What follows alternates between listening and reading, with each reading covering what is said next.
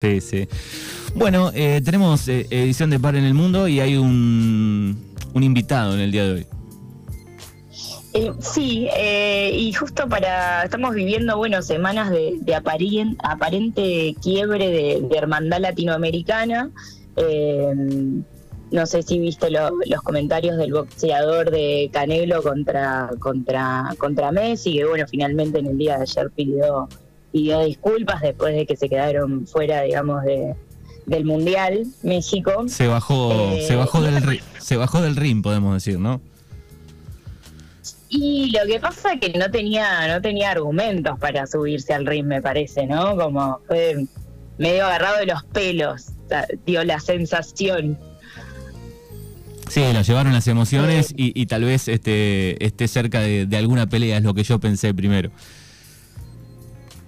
Puede ser, ¿eh? Tiene, tiene, tiene sentido ahí como una estrategia de, marketing. Lo, lo levantaron por todos lados, así que si esa fue su, su idea, le, funcionó. Pero bueno, para mí no, no le jugó a favor en cuanto a- a, bueno, que la gente probablemente te estás metiendo con Messi. Claro.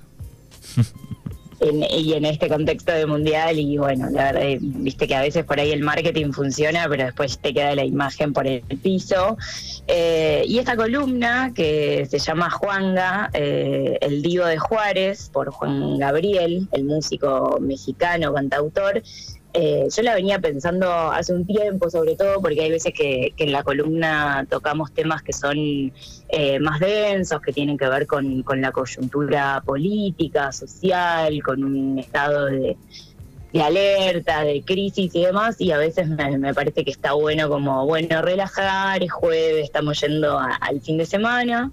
Eh, yo el cantante lo, lo conocía, eh, no, no sabía ni, ni su nombre, pero su, su música, una vez que dije, ah, es Juan Gabriel, era como, sí, ya había escuchado varios temas, eh, pero llega a mí eh, en pandemia a través de, de un podcast que se llama Temperamento Sentimental, es un podcast de, de bolero, de, de dos amigas que hablan de, de- de la vida en, en general, no sé si, si, si estás metido en el mundo del podcast, Manu. M- más o menos, más o menos. Soy de escuchar mucha radio en vivo, entonces este, quedan ahí, escucho algunos, pero no tantos como me gustaría a veces. No tanto. Sí. Claro.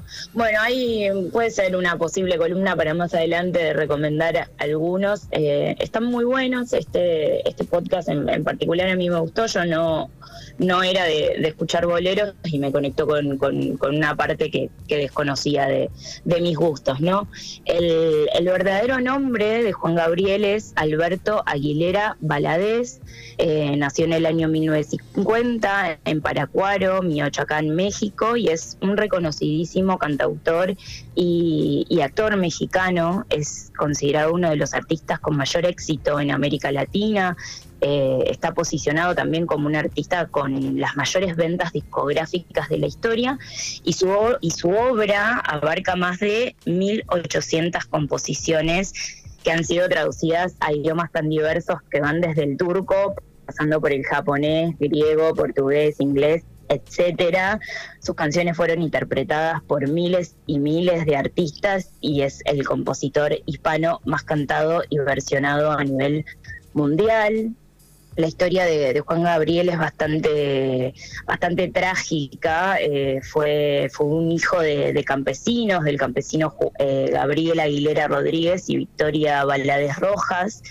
Eh, fue el menor de, de 10 hermanos y Alberto tenía tres meses de, nacido cuando su padre, practicando la tala y el desmonte para, para la siembra, quema eh, los pastizales, digamos, de, su propiedad y esto hace que eh, el fuego invada otras propiedades y, y él entra en, en shock con una angustia muy fuerte pensando en las consecuencias que esto acarrearía y decide arrojarse al río en un intento de, suicidio, pero es rescatado el padre de, de Juan Gabriel, pero termina internado en un hospital psiquiátrico donde finalmente muere y esto hace que, que la madre de Juan Gabriel decida mudarse, pasaron por varios sitios hasta que finalmente llegan a, la ciudad de Juárez y, allí Juan Gabriel ingresa por interno a la Escuela de Mejoramiento Social para Menores, donde permaneció durante ocho años, salía solo los fines de semana. Y, él cuenta en varias entrevistas eh, que, que esta fue una experiencia que lo hizo madurar desde muy temprana edad, en este internado conoce a, Juan Contreras, un maestro que, le enseña a tocar la guitarra, le infundió conocimientos de música, de poesía, y, gracias a, esta experiencia compuso su primera canción que se llama La muerte del palomo a los 13 años y, las primeras estrofas eh, son Nunca volverás paloma, triste está el palomar, solito quedó el palomo, ahogándose entre sollozos, pues ya no puede llorar, pobrecito del palomo, cansado está de sufrir y mirando para el cielo, a Dios le pide su muerte, que así no quiere vivir. Esta canción la, la compone a los 13 años y se la dedica a su padre, muy precoz. Con solo 13 años con solo 13 años. Eh, la primera vez que, él firma un, contrato con una discográfica, el, director de esa discográfica le pregunta, bueno, ¿cómo te vas a llamar? Eh, en una época se usaba mucho cambiarse el nombre y él decide, en homenaje a este maestro que se llama Juan y en homenaje a su padre, llamarse Juan Gabriel. Eh, ese mismo año que compone este, este primer tema que, es bastante, bastante trágico, ¿no? Él decide escaparse de la institución, una noche sale a, sacar la basura y, se va, estuvo vagabundeando por, por varios sitios hasta que finalmente vuelve con su madre, comienza a vender artesanías, comida, pero bueno, el sueño de Juan Gabriel ya estaba instalado y era ir a cantar entonces empieza como a recorrer áreas de México en busca de, un sitio donde hacerlo y en uno de esos lugares lo acusan de un robo que hace que termine en cana durante 18 meses, casi dos años. No tenía ese dato. Eh, sí, estuvo 18 meses eh, preso, eh, allí compone muchísimos temas y una, una conocida cantante de, México, Enrique, Enriqueta Jiménez, que se conoce como la Prieta Linda, eh, intercede ante el juez, ella lo conocía de, estos bares, intercede ante el juez y el director del penal para que revisen su caso y al no haber pruebas fehacientes de, su culpa, finalmente sale libre. Eh, la Prieta Linda es la primera artista que grabó un tema de la autoría de Juan Gabriel que es Noche a Noche. Y a partir de 1971 su, su carrera empieza a ir en ascenso con este eh, madrinazgo que hace la Prieta Linda.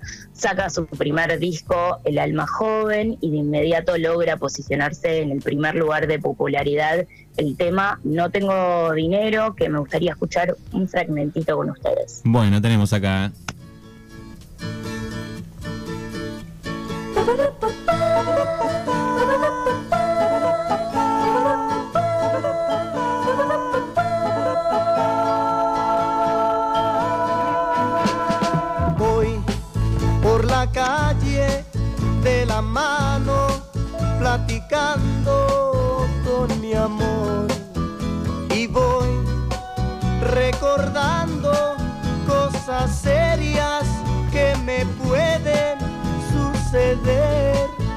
pues ya me pregunta que hasta cuándo nos iremos a casar y yo le contesto que soy pobre, que me tiene que esperar. Bueno, esto es de, los 70, ¿no? No.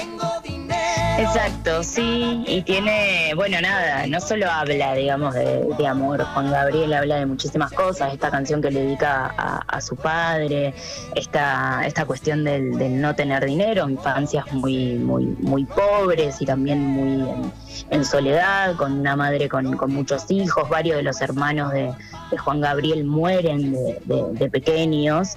Eh, y este, este disco, El Alma Joven, es el que bueno, lo lanza como, como un artista ya con, mucho éxito. Eh, él incursiona a partir de, este éxito en la música, en la actuación, pero también empieza a pulir su, perfil de productor musical. Eh, compuso temas que, si los buscan seguro conocen como Amor Eterno, Costumbres, Querida, y hasta que te conocí, que, quiero, quiero que escuchen porque probablemente lo, lo conozcan. Eso me enseñó mamá. Eso y muchas cosas más. Yo jamás sufrí. Yo jamás lloré. Yo era muy feliz. Yo vivía, yo vivía muy bien. Hey, hey. Yo vivía tan distinto, algo hermoso, algo divino, lleno de felicidad. Yo sabía de alegrías, la belleza de la vida,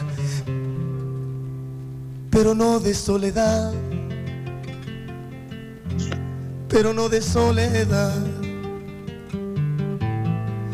De eso y muchas cosas más.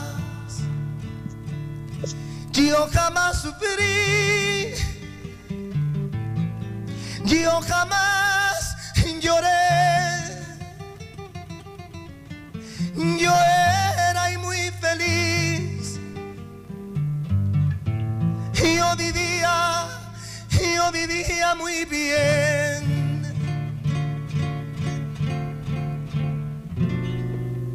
Hasta que hasta que te conocí. Bueno, un fenómeno eh, en vivo, ¿eh? ¿eh? sí, esta, esta es una versión en, eh, el Bellas Artes. Y, pensaba, pensaba en esto, que, que desacostumbrados estamos ¿no? a una música que sea así de, pausada, ¿no? Como que Juan Gabriel no, le tiene miedo a, los silencios y que a veces son tan, tan necesarios. Tiene una voz súper particular, él, una también una puesta en escena muy grande. Él tiene como todo, nada, una, impronta muy, muy personal. Búsquenlo por, por en Google, hay unas fotos increíbles. Yo ayer te, te compartí dos que, había, que había lanzado fotos exclusivas El País cuando, cuando él muere en el 2016. Eh, este, este tema probablemente lo, conozcan porque hay esta cuestión de, la madre, qué sé yo, es un tema que suele, que suele salir cada tanto y que ha tenido otras interpretaciones. Para, para comienzo de, de los 90 Juan Gabriel ya estaba mega posicionado y realiza una de, de sus más famosas presentaciones en el Palacio de las Artes, en el Palacio de Bellas Artes de la Ciudad de México, donde cantó acompañado por la Orquesta Sinfónica Nacional y el concierto genera polémica en la época debido a que eh, el llamado principal recinto cultural de México acogería la presentación de un cantante considerado popular. Eh, recibieron muchísimas cartas en protesta contra esta presentación buscando que se prohíba, pero el entonces director del Palacio sale a bancar a Juan Gabriel eh, diciendo que había lugar para todos en el Palacio de, Bellas Artes, pero que además el cantautor iba a donar una importante suma, suma de dinero a, la orquesta. Eh, entonces, bueno, finalmente se presenta, el recital se convertiría en el, en el más famoso del cantante. Un periodista de, la época dijo que, que el concierto había convertido a Bellas Artes en un palenque, un estudio de Televisa y que el recinto se había cedido al Star System de la televisora y en respuesta a este, a este crítico, el escritor Carlos Monsiváis eh, calificó la presentación de Juan Gabriel como un triunfo de, la diversidad porque un cantante popular había llegado a, un lugar en el al que la cultura popular estaba vedada, ¿no? Claro, me imagino el contexto, ¿no? Sí, Exacto, porque hoy por hoy uno está acostumbrado a ver tal vez a figuras de, de la música popular, por ejemplo, en el Teatro Colón si, lo traemos para, para acá. Eh, ya por 1993 eh, él realiza un concierto en el Rose Bowl ubicado en Pasadena, California, que era el lugar donde él después terminó viviendo y contó con la asistencia de 75 mil personas. Wow. Muchísima gente. Sí, sí. Sí. En el 1994 también firma un contrato exclusivo con BMG y en junio de ese año lanza el disco Gracias por Esperar. En 1999 la revista Billboard lo denominó The Latin Legend y lanza una publicación especial donde se reconoce el aporte musical y el impacto de sus canciones en la cultura latina en Estados Unidos y a nivel mundial. Eh, hace una presentación en la madrugada del primero de enero del 2000 y da un concierto para 350 mil personas. Muchísima gente. Eh, ese mismo año también el grupo mexicano Maná logra un Grammy Latino por el tema Se me olvidó otra vez, de autoría de Juan Gabriel, porque recordemos que él, es cantautor y puso muchísimas canciones, no solo para Maná, sino para innumerables artistas, y escuchamos un fragmento de esta canción.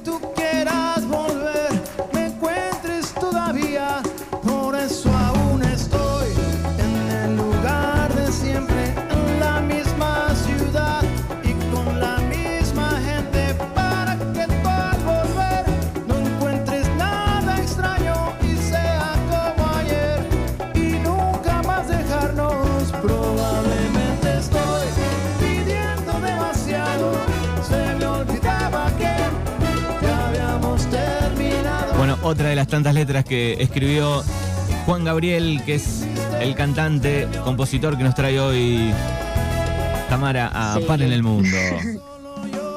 Sí, conocí, conocidísima la, la, canción de Maná, también la traje como para decir, bueno, esto de, la cuestión de, la composición, ¿no? No solamente que él era cantante, sino que componía sus temas y no solo para él, 1800 canciones escribió Juan Gabriel. En el año 2010 lanza el disco llamado Juan Gabriel, un disco ranchero con el que celebra su regreso a la música después de siete años de ausencia discográfica. El tema ¿Por qué me hace llorar? se posiciona en los primeros lugares de popularidad.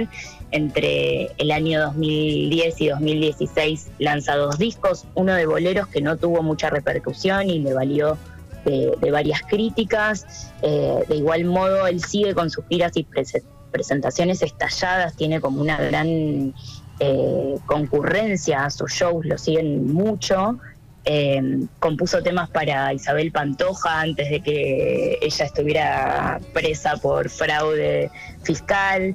Eh, en, el 2015 y 2016 lanza dos discos de, duetos que, que, se llamaron Los Dúo y es un recorrido generacional con las voces jóvenes de la época que van desde Dana Paola, Lazo, Mon Lafer, Luciano Pereira, Gloria Trevi, Marc Anthony, G Balvin, Andrés Calamaro, Belinda, Franco De Vita, Wisin, es zarpado la, cantidad de, artistas, de, jóvenes de, esa época que cantan junto a, junto a Juan Gabriel eh, temas de, de toda su carrera y yo traje para compartir uno que, hizo con Andrés Calamaro que se llama Te recuerdo dulcemente.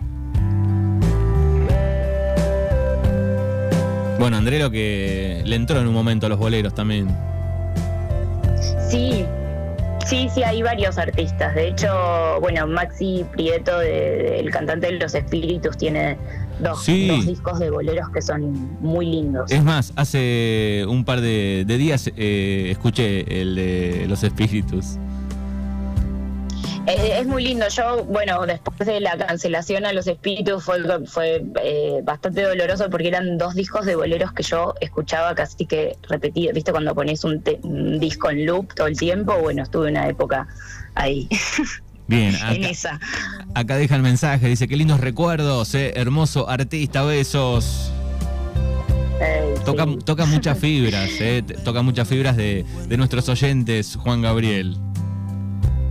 Sí, sí, es, es un cantante que me parecía lindo, como ir para cerrar el año, para recuperar la, la hermandad con el pueblo mexicano.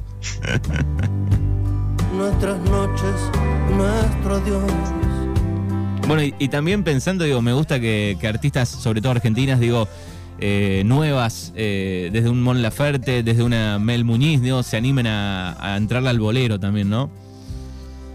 Sí, porque además son, son parte también como de nuestra, de nuestra educación sentimental. eh, ¿no? Como forma, ahí hay, hay, hay algo tal vez no, no, no, no, tan, no tan explorado tal vez en, las últimas eh, décadas y me, parece que, está bueno, que tienen otro, nada, como otro ritmo. Me parece que, el bolero te, ayuda también a, bajar. Eh, ya para, bueno, en el, 28 de, de, agosto de 2016, Juan Gabriel muere de un paro cardiorrespiratorio después de lanzar su segundo disco de duetos. El, el, Divo de Juárez tuvo obviamente un multitudinario adiós en el Palacio de Bellas Artes eh, el, velorio duró más de 29 horas, hay un montón de material eh, de entrevistas a, su público que, se acerca para, despedir a, su ídolo, a contar que bueno, que, la presencia de Juan Gabriel eh, fue muy importante para la comunidad LGTBIQ, pese a que él nunca hizo comentarios sobre, sobre, su vida, sobre, su vida sentimental. Pavel Granados, un escritor especialista en temas culturales y director de Canal 22 de México, decía que Juan Gabriel fue una persona que por alguna razón revivió muchas veces, salió de sus cenizas como el Fénix y por algunas razones que todavía son inexplicables para nosotros, eh, porque fue un artista al cual no le fue llegado la fecha de caducidad nunca, parecía que se acababa y renacía, parecía que se silenciaba y renacía esto de qué significó y qué significa para México Juan Gabriel, bueno, hay varias razones que hacen que su público empatice con, este ídolo. Hay una cuestión de, la migración que es clave para el pueblo mexicano. Juan Gabriel pasó por muchísimos sitios por esta cuestión de, de la pobreza, por quedarse sin padre desde muy pequeño. Conquistó espacios vedados para la música popular. Esta presentación en el Palacio de de Bellas Artes le abrió a, muchos otros músicos y música es la oportunidad de, estar eh, y ocupar espacios centrales de la cultura. Muchos dicen que, a Juan Gabriel nadie lo sacó del closet, pero que él sacó del closet a los mexicanos, seduciendo a, los machos, eh, levantando a su alrededor un estado de excepción en la homofobia eh, y como un Diego Maradona, permítanme la, comparación, se, se, le permitió el brillo, eh, las lentejuelas, el lujo, el exceso, eh, porque bueno, Juan Gabriel también pudo relatar con su música la, soledad. para cerrar, traje un audio de, de, una de las entrevistas más famosas que se le hicieron al, al ídolo mexicano y escuchamos. Gabriel es gay. ¿A usted le interesa mucho? Yo pregunto. Pues yo le respondo con otra pregunta. Dígame. Dicen que lo que se ve no se pregunta, mijo. Yo veo a un cantante frente a mí, veo a un triunfador. Eso es lo más importante, porque uno no vale por las personalidades que otras gentes pueden achacar que este y que el otro. Porque, hombre, todo lo que uno hace es lo que se queda, lo que vale. Los hechos son los más importantes. Trascender. Trascender, ser o ser usted. Wow, qué respuesta le dio. Tremenda, no sé si yo la, primera parte del audio la, escuché muy bajito, pero él le pregunta, el, entrevistador le dice, Juan Gabriel es gay y, él, y él le dice, lo que se ve no se pregunta. Eh, innumerables veces eh, le quisieron preguntar por su vida privada. Él eh, resguardó mucho eso. Eh, tiene que ver también con la época en la, en la que nació, creo, considerablemente. Tiene que ver con que nació en un país también súper machista, donde la tasa de femicidios en México es altísima, donde, donde no es tan fácil ser eh, de, la comunidad ahora que también estamos en el medio del mundial, esto de, Qatar, bueno, Gulli hizo una, una columna sobre, sobre eso.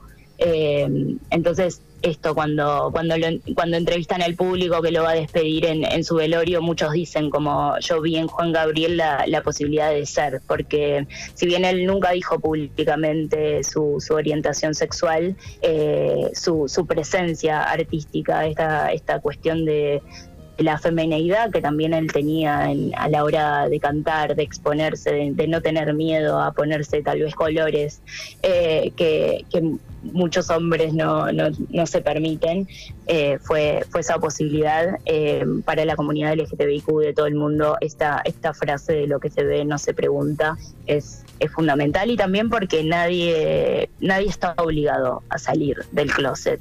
Eh, hay muchísimo material del Divo de Juárez. En YouTube hay innumerables entrevistas que recomiendo porque la verdad que él tiene como una forma de responder que es muy poética. Eh, si les gustan los boleros, también vuelvo a recomendar, escuchen el podcast Temperamento Sentimental. Y si tienen Star Plus, eh, pueden ver la serie del Divo de Juárez que se llama Hasta que te conocí, que es sobre la vida de él. Del 2016 es, ¿no? La, serie de, Juan Gabriel.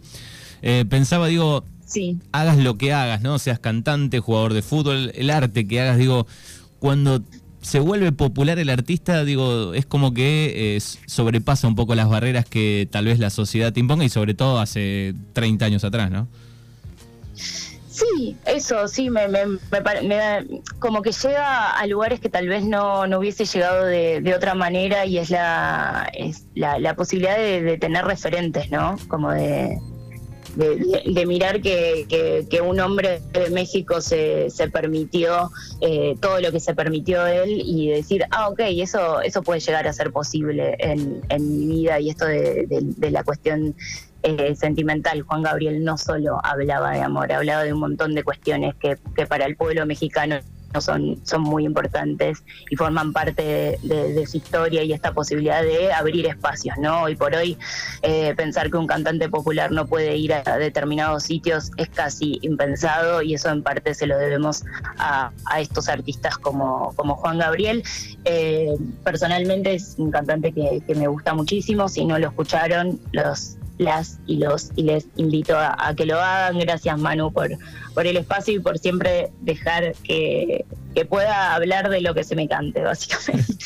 Esa es la idea de Par en el Mundo, por supuesto. Eh, eh, también está en el top 5 de caídas, ¿no? Hay una caída importante de Juan Gabriel en un escenario, ¿no? Creo.